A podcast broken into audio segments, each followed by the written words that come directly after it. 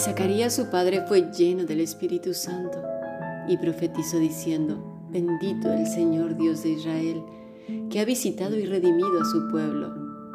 Lucas capítulo 1, versículos 67 a 68. Si deseas participar del grupo internacional, escribe un correo electrónico a fundacionbiblica.gmail.com.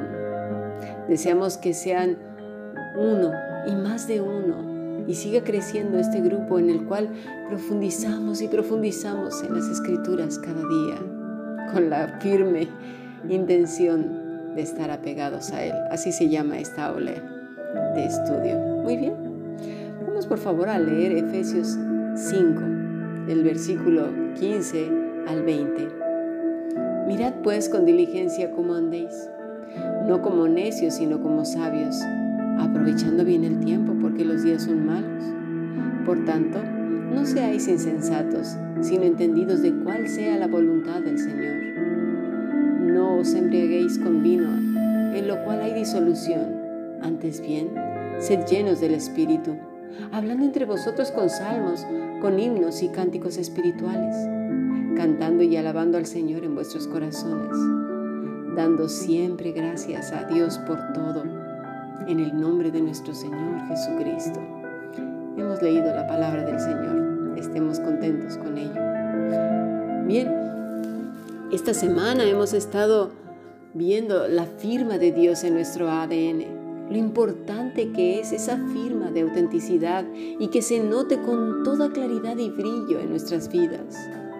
Hemos visto los tesoros del corazón y cómo podemos ir acumulando en ellos, cual síndrome de Diógenes se trata, ¿verdad?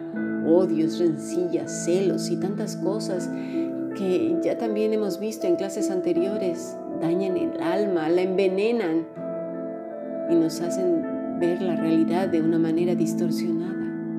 Y de ahí viene también, hemos visto, ¿verdad? Ese pecado que es el victimismo también hemos visto que todos estos hombres que hemos estado estudiando y mujeres también han sabido guardar en su corazón aquellos tesoros potentes que harán que sus vidas cobren sentido y propósito, que los llevarán al mejor lugar de descanso, que es las manos del Padre.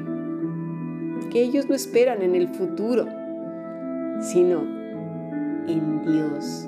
Ya están reposando en el Señor no están diciendo a ver si. No, ya están, estaban descansando en el Señor. Pues saben quién está por encima de todo y todos. Es el Dios omnipotente, ¿verdad? Con lo cual saben que si yerran, el Padre quitará toda mota, pelusa, mancha de pecado, ¿verdad? Y aunque duela, lo ven como un honor, pues el Todopoderoso ha puesto sus ojos en ellos. Leímos Job 5:17 que dice, He aquí, cuán bienaventurado es el hombre a quien Dios reprende. No desprecies pues la disciplina del Todopoderoso. Así pues, es causa de gozo y de bienaventuranza. Pues como Padre amoroso nos está llevando por las sendas de justicia por amor de su nombre, quitando toda basura, porquería, pecado que nos lleva a la muerte, nos lleva a la destrucción. Ahora bien, en el versículo 67 de Lucas 1 leemos que Zacarías fue lleno del Espíritu Santo. Y un común denominador que leemos en todo el capítulo 1 ¿sí?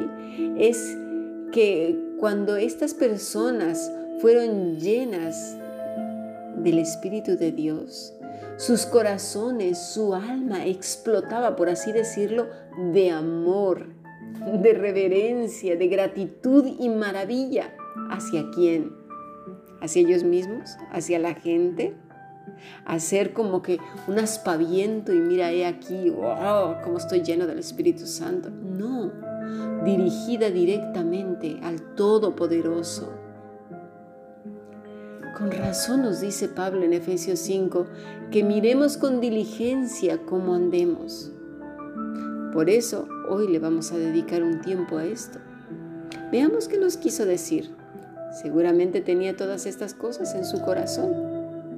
Dice así, estén mirando, es decir, de manera continuada, guardando con diligencia, acribos, diligencia, cuidado, perfectamente, lo más exacto, lo más riguroso. Pongamos atención en estas clases, de verdad, a mí me da mucha pena que teniendo a la mano un seminario bíblico en el WhatsApp, mucha gente lo esté despreciando. De verdad, qué doloroso es porque no tendrán cómo decirle al Señor, a mí no me diste esa oportunidad. De verdad, me, me causa dolor y mucho el que la gente no aproveche esta oportunidad o que no se comparta. Vamos a, continuar. Peripateo, andéis, ocupar, hacer, caminar, conducir, proceder en la manera de vivir, moverse uno mismo. Eso es lo que está diciendo Pablo.